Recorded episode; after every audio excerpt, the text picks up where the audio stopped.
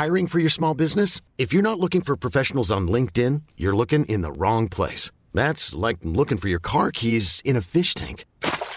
LinkedIn helps you hire professionals you can't find anywhere else, even those who aren't actively searching for a new job but might be open to the perfect role. In a given month, over 70% of LinkedIn users don't even visit other leading job sites. So start looking in the right place. With LinkedIn, you can hire professionals like a professional. Post your free job on linkedin.com slash achieve today. Heraldo Podcast, un lugar para tus oídos. Estaba haciendo un calor espantoso. Hace en ahorita Madrid. aquí un calor Hablan de que no hay calentamiento global. ¿Qué cosa? Te lo juro que o sea, estábamos como en verano. Y luego estuve en Londres antes unos días y me estaba congelando. Órale. No está tan lejos, No, Londres no, de no, no, Madrid. Y en Londres, te juro, era así de salir. Entonces llevaba yo una maleta tamaño, ya sabes, a mí que me caga volar con muchas cosas, pero pues tenía que volar con un abrigo para Londres y con bermudas para Madrid, ¿no? Sí está muy cañón ahora lo del Quiero tus problemas, Oscar. Quiero tus Sí, son problemas. de, de white sican privilegiado, lo sé, antes de que empiece el troleo, ¿verdad? No, pero está bien. que Pero estando allá, problemas. güey, el frío nos da frío a todos y calor nos da calor a todos, que no nos hagamos pendejos. Guía del hater. Cuidado con los spoilers. Hola, ¿qué tal amigos? ¿Cómo están? Bienvenidos a la guía del hater. Ya les extrañaba, la verdad. Ay, nosotros a bueno, ti estuve, también. estuve presente porque habíamos hecho nuestros programas, la verdad nos fuimos con la tarea hecha, pero no hay como estar al, al- al aire casi. ¿no? Además, nos tienes información fresquecita de los platinos. Fíjate Oscar. que ¿Cómo te es un súper evento, honestamente. O sea, antes que nada, siento que es una entrega de premios que cada año va siendo más sólido y, y con mayor veracidad y tiene un poder de convocatoria bien interesante porque realmente es talento de, de Iberoamérica. Es- son actores, actrices creativos, directores de habla hispana y son pocos los eventos donde tienes la oportunidad de conocer a este tipo de personalidades. ¿Qué fue lo más Eh, divertido? de lo más divertido, eh, pues yo me la paso muy bien en la ceremonia, que las ceremonias son muy pesadas, pero la cobertura. Pero esto está muy divertida porque a muchos conoces, Ajá. hablan tu idioma. Ajá. Entonces, este, no se lo toman tan en serio. Ricardo Darín, por ejemplo, ya, yo ya lo conocía, lo conocía en Panamá y lo volví a ver y ahí tuve la oportunidad de platicar con él. Me parece uno de mis actores consentidos de toda la vida. Entonces, siempre que lo veo, digo, qué bueno que vine. No como el año pasado que me tocó Carmen Maura. Qué bueno que vine porque eh, son pocas estas oportunidades, ¿no? Y luego, bueno, yo toda la vida he estado enamorado de Natalia Oreiro, de la Argentina, y este, y qué actrizota se ha convertido, la verdad. Todos pensamos que iba a ganar el premio por uh, Santa Evita, pero se lo llevó Cristina Umaña, que también es un encanto, es colombiana. Cristina por eh, Noticias de un Secuestro, que la pueden encontrar en Amazon Prime. Y Santa Evita la pueden ver en Star Plus. Ok. O sea que no hay problema porque pueden ver todo. Y otra de las características de esto, Mon, es que cada vez es más delgada la línea que divide una película de una serie. O sea, ya ni siquiera se trata como los globos de oro de ahora vamos a premiar televisión y ahora vamos a premiar películas, sino que le dan un mismo peso a las series. Es que tiene, yo creo que tiene mucho que ver con cuando cambiaron el formato de hacer series y que dejó de ser hacer la telenovela y hacer la serie ya es más parecida al cine. Entonces implica el mismo Me- me, esfuerzo. me estar brincó un poco que van a hacer ahora una categoría de comedia cuando también es mucho más difícil decir ahora qué es cómico y qué es dramático. Es que ya todos los, mezclos- los géneros están mezclados. la verdad, yo, eso me parece una tontería, pero pues el día que yo monte mi kermes y que forme parte de la Academia de los Platino, voy a opinar. Eh, luego también sus, sus conductores siempre son como estos Culture Clash. En esta ocasión era Omar Chaparro, Paz Vega y esta actriz colombiana de las Sintetas No hay Paraíso. Entonces, luego como que funcionan y a veces no funciona. Derbez lo ha hecho en muchas ocasiones, pero yo creo que la mejor conducción la hizo eh, Luis Gerardo Méndez. Y Bueno, Juana es que él es muy Acosta. buen conductor. Es muy buen. Y él se metió. Se metió ahora en la conducción. La verdad, a- aplausos. Hacen un partido de béisbol eh, y realmente que yo no soy tan clavado de eso. Todo lo hacen a propósito y a beneficio de, de algo, ¿no? De, de una institución. Eh, y bueno, la, la estrella, re- bueno, había dos estrellas. Ricardo Darín y Sebastián Yatra. Órale. Sebastián Yatra tiene enloquecido a toda Europa, caray. ¿No le pediste que te cantara la canción de Encanto, Oscar? No, ¿A ti que te no, la de las dos oruguitas, no. Pero te les voy a decir algo, ¿eh? Siempre me castiga el Dios, ¿no? Por mala persona, pero yo tanto que troleé las dos oruguitas y no sabes el encanto de tipo que es, porque es amigo de mi ah, hermano. bueno, pero no tiene nada que ver Es amigo de mi hermano. Manolo, hicieron una serie juntos. Entonces es un tipazo, la verdad. Es muy colombiano, o sea, en todo el sentido de la palabra. Y este, y, y tiene, y tiene de- chamuco. Tiene diablo para hablar, se burla de Bad Bunny y todo. Entonces, la verdad, pues sí, yo estaba muy contento, ¿verdad? Porque aparte lo imita idéntico. Entonces, estuvo, estuvo bastante bien. Eh, parece ser que el próximo año la entrega de los platino va a ser de este lado, pero todavía no dicen qué lugar. Supongo que va a ser Xcaret, esa es una opción, o Punta Cana. Escareta estaría increíble. Pues cualquiera de las dos está Sí. bien. Un poquito de playa. Estaba haciendo un calor espantoso. Hace en ahorita Madrid. aquí un calor. Hablan de que no hay calentamiento global, qué cosa. Te lo juro que, o sea, estábamos como en verano. Y luego estuve en Londres antes unos días y me estaba congelando. Órale. No está tan lejos, No, Londres no, de no, Madrid. Y en Londres, te juro, era así de salir. Entonces llevaba yo una maleta tamaño, ya sabes. A mí que me caga volar con muchas cosas, pero pues tenía que volar con un abrigo para Londres y con bermudas para Madrid. ¿No? Sí está muy cañón ahora lo del Quiero tus problemas, Oscar. Quiero tus Sí, problemas. son problemas de, de white sican privilegiado, lo sé, antes de que empiece el troleo, ¿verdad?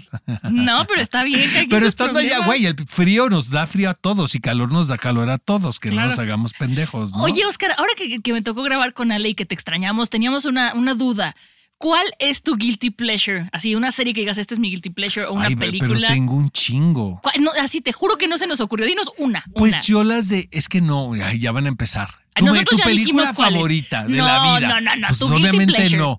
No, El- o sea, por ejemplo, las de Adam. Sandler, las primeras. Pero eso no es tan guilty pleasure. Sí, sí ¿no? es. No, Sí, a mí son me gustan. las, del- las del papá, ¿no? La del papá que adopta. Y luego lo sale Ajá. el diablo. Ajá. Y luego las de las de Drew Barrymore son maravillosas. Ay, Las- la de 50 First Dates. Es padrísima. Pero esos, no- esos son chick flicks, Oscar. Bueno, para ti sí puede ser un no, guilty pero pleasure. sí es guilty pleasure.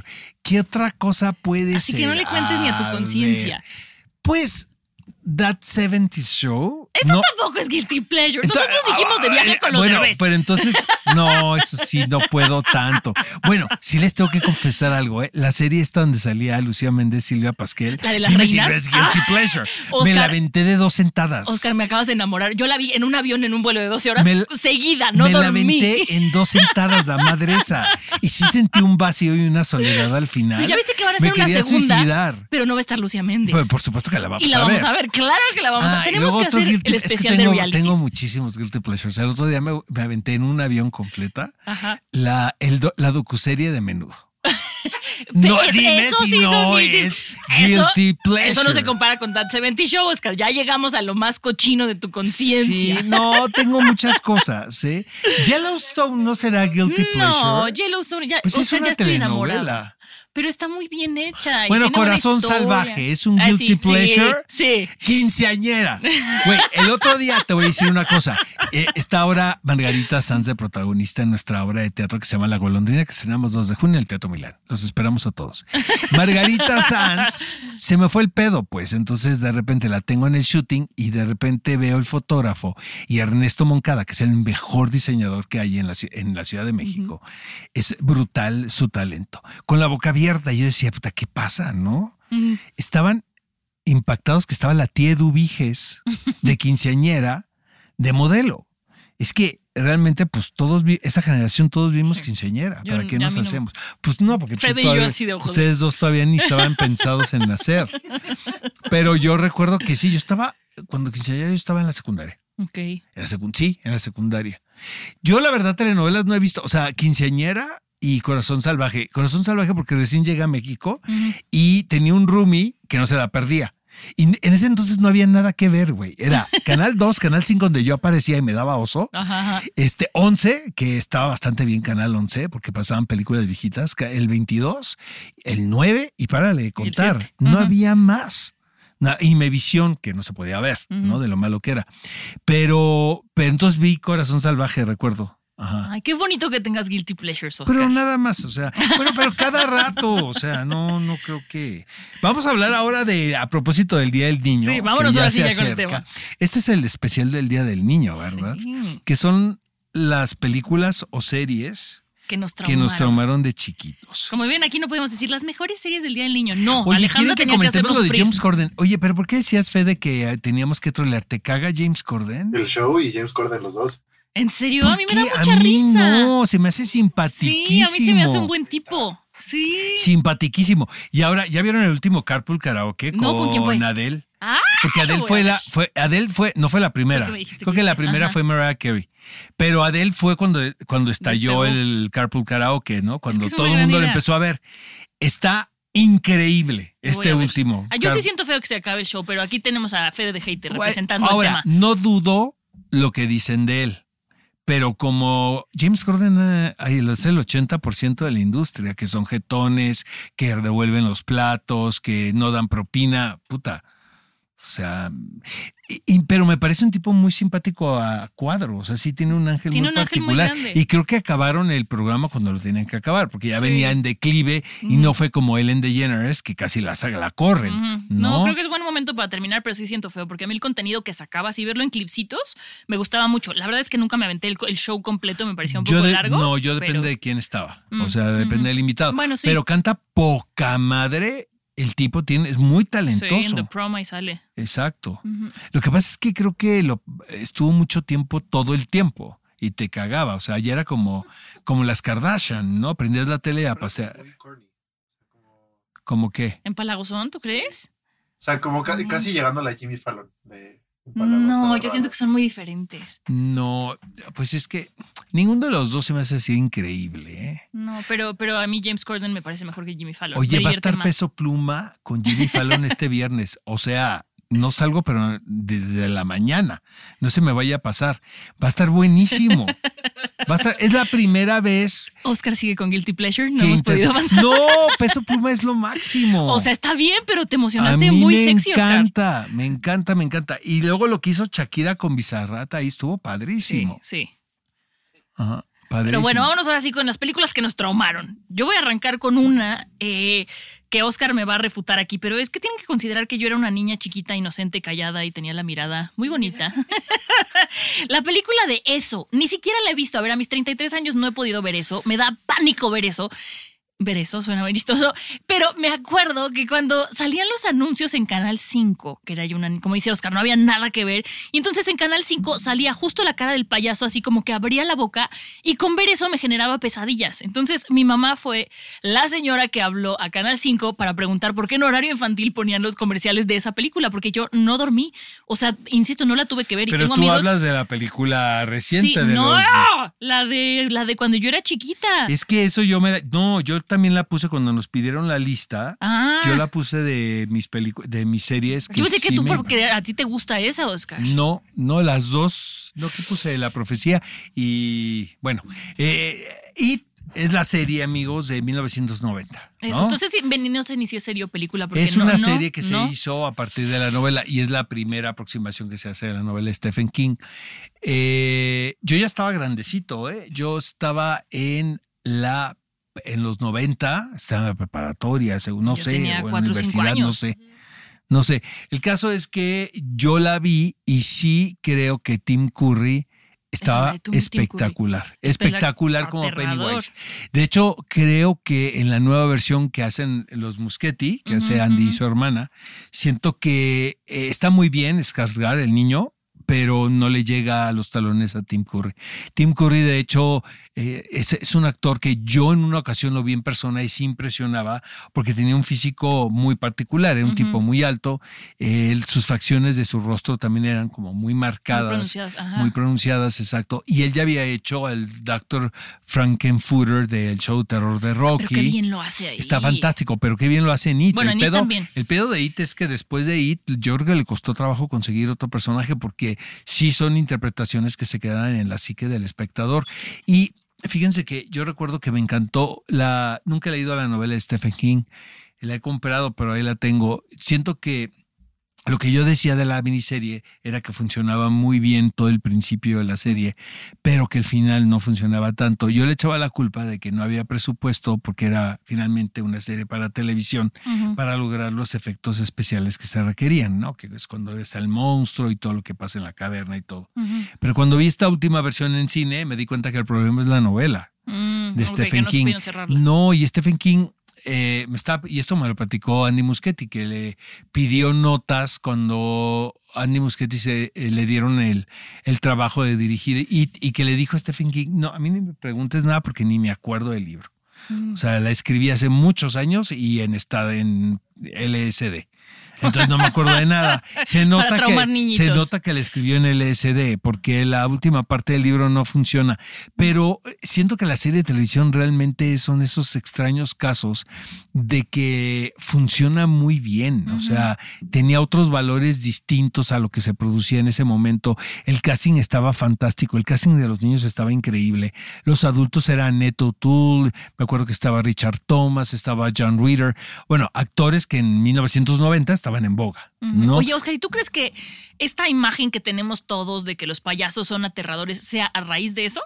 No, yo siento que el payaso siempre le ha dado miedo. Justo. Yo te iba a decir eso, porque es una cosa muy Y- extraña que los niños no, no entienden qué es. No es un humano, yo no es un creo animal. que se aprovechó, mejor dicho, Sí, Stephen justo. King de la fobia que muchos, en lo personal, yo lo tengo, Sí, yo lo también. tenía con los payasos. Yo A lo mí los payasos jamás me dieron risa, me daban terror. Sí, a mí también. ¿no? A mí me daban terror porque una vez en el- eh, hice un cumpleaños con una, una, la hija de una amiga de mi mamá y a ella le gustaban los payasos y a mí no. Entonces durante todo el show me senté en las piernas de mi papá, habré tenido yo dos o tres años, porque le tenía miedo al payaso. Y en algún momento el payaso llamó a los papás de las festejadas. Entonces mi papá se paró y el idiota del payaso le rompió un huevo en la cabeza a mi papá y me pareció súper agresivo y todo el mundo se ría y yo fue como de, no me gusta, o sea, me sigo traumada. Es que luego hay payasos que creen que. Bueno, eso, eso ya no se puede hacer. No, es- bueno, no, Yo creo que ya- ahora con, con lo que estamos viviendo se le se acabó la chamba a muchos Y a ver cómo payasos. qué pasa con el mundo de la comedia en México. Pero bueno, Eh, qué I'm Sandra, and I'm just the professional your small business was looking for. But you didn't hire me because you didn't use LinkedIn jobs. LinkedIn has professionals you can't find anywhere else, including those who aren't actively looking for a new job but might be open to the perfect role, like me. In a given month, over 70% of LinkedIn users don't visit other leading job sites. So if you're not looking on LinkedIn, you'll miss out on great candidates like Sandra. Start hiring professionals like a professional. Post your free job on linkedin.com/achieve slash achieve today. Wow. Nice. Yeah. What you're hearing are the sounds of people everywhere putting on Bombas socks, underwear, and t-shirts made from absurdly soft materials that feel like plush clouds. Yeah, that plush. And the best part? For every item you purchase, Bombas donates another to someone facing homelessness. Bombas. Big comfort for everyone. Go to bombas.com slash ACAST and use code ACAST for 20% off your first purchase. That's bombas.com slash ACAST. Code ACAST. desastre, sí, ¿no? sí, qué Eso cosa. podría ser nuestro próximo guía del hater, ¿eh? Que hay que, ¿no? Dar de qué habla, dan de qué hablar. Pleasures, Oscar. Hacemos más al regreso. Oigan, ¿Tú, ¿Cuál es la siguiente tuya? Pesadilla en la calle del infierno de Por supuesto que esa yo 1984. no la vi ni la veré nunca. Eh, O sea, no hay como no. la primera. Eh, o hicieron un remake, ¿no? Con este actor fantástico, Haley, ¿no? Este, pero la primera probablemente haya sido de bajo recurso, pero es dirigida por Wes Craven. Entonces sí creo que para un adolescente como yo, cuando la vi, yo padecía mucho insomnio, como muchos padecemos. Lo que pasa que también de eso no se habla. Es como la salud mental.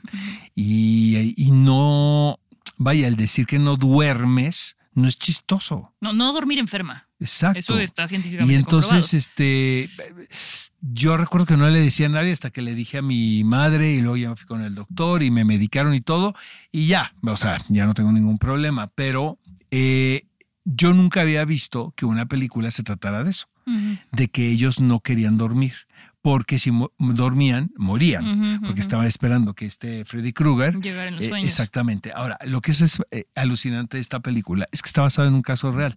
Hay una tribu, hay- Ay, no me sí, hay una tribu de asiáticos en aquella época que, de hecho, Wes Craven eh, se inspiró relativamente en esa anécdota. Eh, en esta tribu tenían ciertas costumbres eh, y bueno, practicaban una religión distinta a las de Occidente. Eh, no veto a saber qué se consumía o qué, o vaya, con qué chip te educaban, pero resulta que por una revolución que hubo en, este, en, en esta zona, tuvieron que emigrar varios de los eh, indígenas que estaban ahí. Entonces, cuando los trajeron a la civilización, y esto lo pongo entrecomillado, Mm. resulta que no se querían separar. No, porque pues, obviamente ellos estaban acostumbrados. Y se empezaron a dar cuenta que cuando dormían, por lo menos uno aparecía muerto. Este, y hacían exámenes y lo llevaban al médico y todo, y no había una Explicación. explicación lógica, sino simplemente murió de, de causas naturales. Y, y seguían dormidos, volvían a dormir y volvía a aparecer otro muerto. Entonces ya al final, si es como el juego del calamar. O sea, no voy a dormir. ya la noche voy a pensar en final, ti, Oscar, y no ya los que quedaban bonita. ya no querían dormir. Ay, no. Entonces nunca se pudo explicar este caso científicamente. Algo obviamente sucedía, no creo que haya sido magia negra, ni mucho menos. Pero quedó tan impactado Wes Craven de esto que de ahí escribió la historia. ¿Sabes que en la original sale Johnny Depp? Es su primer trabajo, su Tengan primera chamba. sueños todos Ajá, es el noche. novio, que luego, luego lo matan. No. Spoiler alert. El spoiler Ah, La es estrenaron antes, en Oscar. 1984, Caman. Pero sabes que la película creo que no ha envejecido la primera. Ya después las, las otras versiones ya son muy chafas. La primera es la buena, la verdad. Fíjate Y que sí las películas deja- muy viejas envejecen Ahora sí mejor. que como varios amigos ahí te, te quedas pensando. Y yo digo, ¿qué haces el resto del día, verdad? Pero si ves esa película, sí te deja pensando, ¿no? Ay, no. Yo, qué bueno que no la he visto para no dejarme, quedarme Digo, es pensando. horror, pero hay terror psicológico también. en Ese es el peor. Muy bueno. Bueno, vámonos con la siguiente. Eso sí no entiendo, ¿eh? Anastasia. No, de verdad Yo iba a deberías... hacer un preámbulo bien bonito y ya, no, Mon, Anastasia. deberías de, de ir al médico, o sea... Voy, voy, justo voy por eso. Este, ¿Cómo? ¿A, a quién le puede traumar a Anastasia? Es que mira, yo era una niña muy chiquita, inocente, insisto. O sea, yo era muy impresionable de chiquita. Me daba miedo todo, todavía, pero lo voy superando poco a poco. Y cuando vi a Anastasia, me dio muchísimo miedo Rasputín, porque se le metía la cabeza al cuerpo, Oscar, y se le caían las articulaciones y se las volvía a poner. Y yo tenía una abuelita que estaba muy, muy viejita. O sea, era de esas viejitas que envejecen muchísimo ya pesaba 27 kilos, una cosa así. Y entonces se le veían las venas. Y yo de chiquita pensaba que eran gusanitos que se le estaban comiendo. Entonces me daba mucho miedo verla un día y que se le metiera la cabeza como a Rasputín. O sea, sí me quedé traumada, Oscar. De verdad me dio mucho miedo esa película. Bueno, entonces yo cuando me la pusieron en la lista, yo pensé ingenuamente que el trauma venía de que es esta niña que decía que era un personaje y nadie le creía. Que eso es la peor pesadilla que le puede pasar a un niño. O sea, tú decir que, Yo, me- para mí es peor encontrarme con Rasputín. que te llamas al y, quien, y que eres tal persona y, Y que, que no nadie te te crea. Me parece horrible. Yo, de hecho, ahora que salió, eh, cambiando un poquito de tema, esta niña que decía que era Ma- Marilyn McKay, ¿te acuerdas? Esta niña Ajá. que desapareció. Mi sobrinita, que tiene, no sé, 12 años, estaba toda, porque lo vio en TikTok, estaba toda angustiada porque decía, es que es ella. Lo que pasa es que te educan para los finales felices. Entonces, sí. cuando yo le expliqué ahora en el crucero a mi sobrina que no, que había sido negativo, ella estaba en shock. ¿no? Porque finalmente las niñas quieren un final feliz Sí. y quieren que todas las niñas estén con sus papás. Entonces Todos siento que eso. Anastasia, Sí. digo, aunque sus papás estaban más evidentemente muertos. ¿no? Porque así es la historia, estaba su abuela. Sí, Entonces lo que querían era, lo que yo pensé que te daba cringe, era que no era que no estaba con su abuela. Pues mira, me acabas de despertar un nuevo trauma. Ahora tengo miedo de que no todos los niños estén con su familia y más ahora que soy mamá. Pero el trauma de Anastasia venía más bien por el lado de Rasputín, que era una criatura extraña con la voz de Germán Robles. Entonces era. Oye, pero está muy bien Talía, está fantástica. está muy bien, Yo me acuerdo que fui a ver, pero- fui al estreno al Metropolitan, Y cantabas Una noche fatal bajo Mm, las sombras. cantaba la canción de Anastasia. Ah, la pero no era "Anda, esa. Exactamente. ya". Sí. Y era una reina. Me gusta mucho la película. Era una no. reina. Talía era una reina. No te quedaba la menor de las dudas de que era. Ay, que acaba de ir a Harvard, ¿no lo viste? el- que luego la estaban troleando y yo decía, bueno, ojalá tuvieran el dinero que los que O la sea, están troleando, ojalá ella. tengan el dinero que tiene Talía. Fue a Harvard a dar un curso. Entonces, como dice que su papá quería que fuera a Harvard, decía. Pero tú "Papá, crees que Harvard". Talía no sabe vender las cosas? Ay, o sea, Talía puede vender o lo sea, que por quiera. supuesto, si vende seguros debe ser la número uno. Sí, sí, sí, ¿Sabes? Son como estas, como es como Rihanna, ¿sabes? O Beyoncé, que venden, ¿no? Todo. A la abuelita, si se puede, la regentean. ¿Estás de acuerdo, no? Sí. Oye, eh, ya de mis otras películas, así que yo la amo con locura y compasión. Me, me recuerdo perfecto cuando la vi la primera vez. No es que me hayan traumado, pero dije yo, hijo, es que qué cosa tan más impresionante es la profecía Ah, de Omen. Eh, y Por es supuesto, que yo no vi. está uno acostumbrado a que estas historias demoníacas tengan que ver con espectros y que tú veas apariciones y que se aparezca el diablo y que se aparezca, ¿no? Este, Ay, no voy a dormir, Oscar, eh, gracias. Ajá. los muertos, ¿no?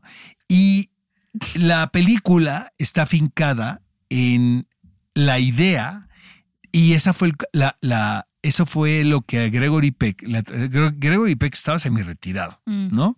Esta gran estrella del cine internacional, ¿no? De siempre. Y lo que le atra- atrajo era a Richard Donner, que era un chingonazo, que le dijo, todo lo que se cuenta en la, en la película va a tener un tono realista. O sea, aquí no se va a aparecer el diablo, aquí no, no va a haber este, brujas, aquí no va a haber, ¿no? Este, Mm. to- todo va a ser como si fuera una cotidianeidad. Entonces, lo que te lleva a razonar es que puede pasar. Y estás hablando aparte de, pues de una, de una mitología bíblica, y esto lo digo con todo respeto, que tiene que ver con la existencia del anticristo, que es la antítesis de la figura de- del Mesías, ¿no? De Cristo.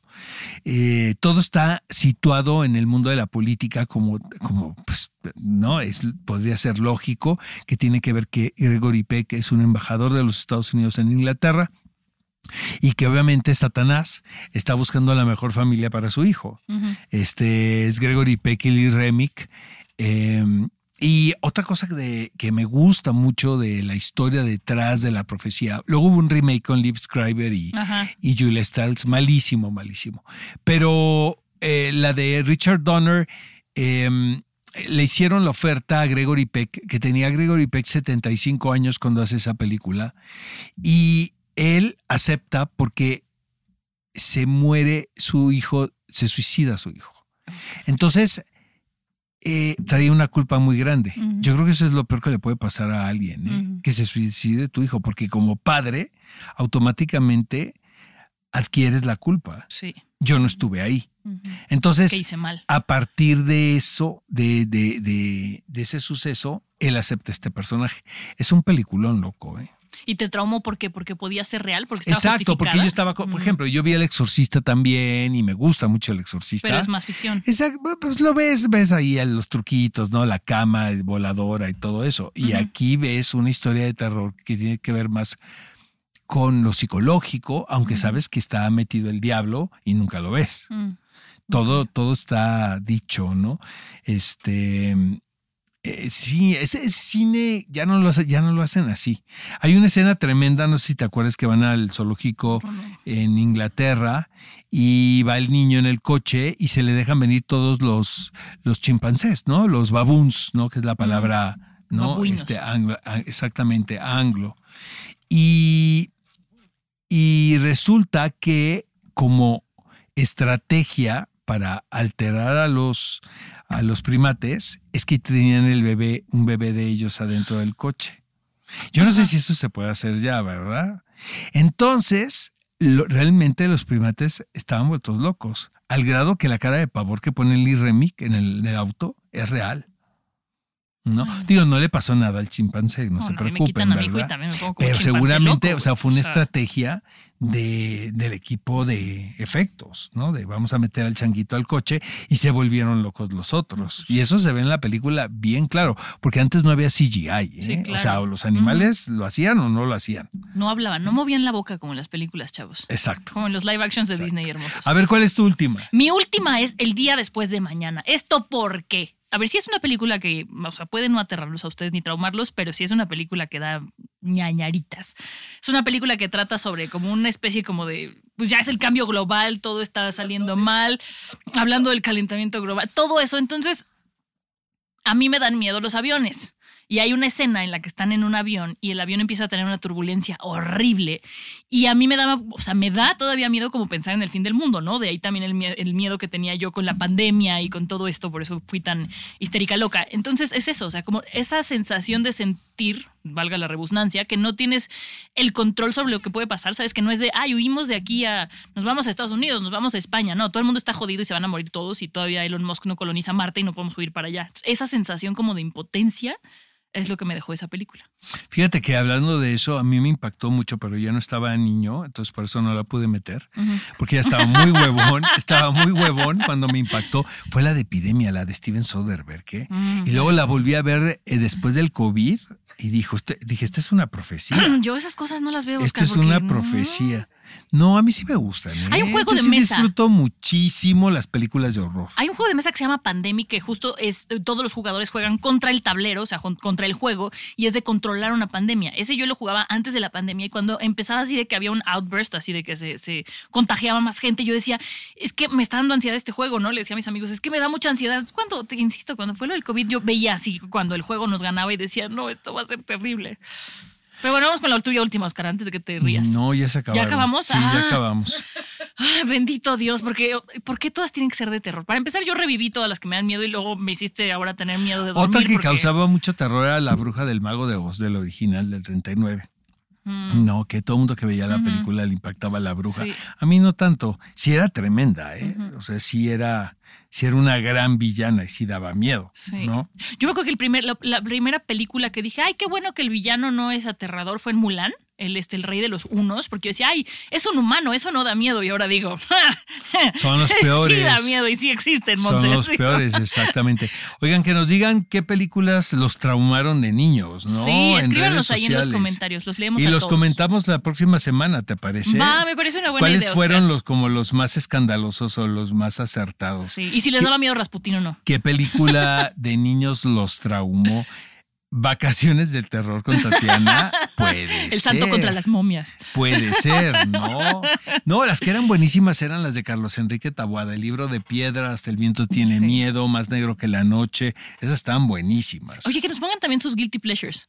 Y sus guilty pleasures, exactamente. Y luego hacemos un especial de eso. Pues Oscar, te extrañé. Hay que hacer un especial de guilty pleasures, Sí, ¿verdad? hagámoslo. Sí, sí, sí, hagámoslo. Para los inocentes. Nos escuchamos la próxima semana, amigos. No olviden suscribirse en todos los canales donde estamos, porque estamos en todos lados, Sí. seguimos en el top y eso nos da muchísimo gusto. Escuchen los episodios pasados, hay uno con Marta y Gareda, muy entretenido, Sí, la verdad. estuvo buena esa entrevista, Oscar. La Sí, escuché. Yo no pude buena, estar, pero la ¿verdad? escuché. Estuvo y muy aparte buena. muy buenos comentarios. ¿Qué Ujú. tal que toman screenshot de cuando la están escuchando y me lo mandan por Twitter? Ay, sí, que, ay, sí, eso es buena idea. Sí, que nos, la que nos verdad, enseñen. Eso nos han hecho algunas personas y se Nos hacen sentir bien. Planning for your next trip? Elevate your travel style with Quince. Quince has all the jet setting essentials you'll want for your next getaway, like European linen, premium luggage options, buttery soft Italian leather bags, and so much more. And is all priced at 50 to 80% less than similar brands. Plus, Quince only works with factories that use safe and ethical manufacturing practices. Pack your bags with high-quality essentials you'll be wearing for vacations to come with Quince. Go to quince.com slash pack for free shipping and 365-day returns. en esta selva. Que no estamos hablando solos en en, esta una selva cabina citadina, vacía, ¿no? con miedo de mucho dormir. calor en la Ciudad de México en abril. ¿no? Sí, pero bueno, suscríbanse. Feliz Día del comenten Niño, a niñes. a, todos sus niños internos. Adiós. Bye. Guía del Hater. Cuidado con los spoilers. Producido por Ale Garcilaso, con el diseño sonoro de Federico Baños. Una producción de Heraldo Podcast.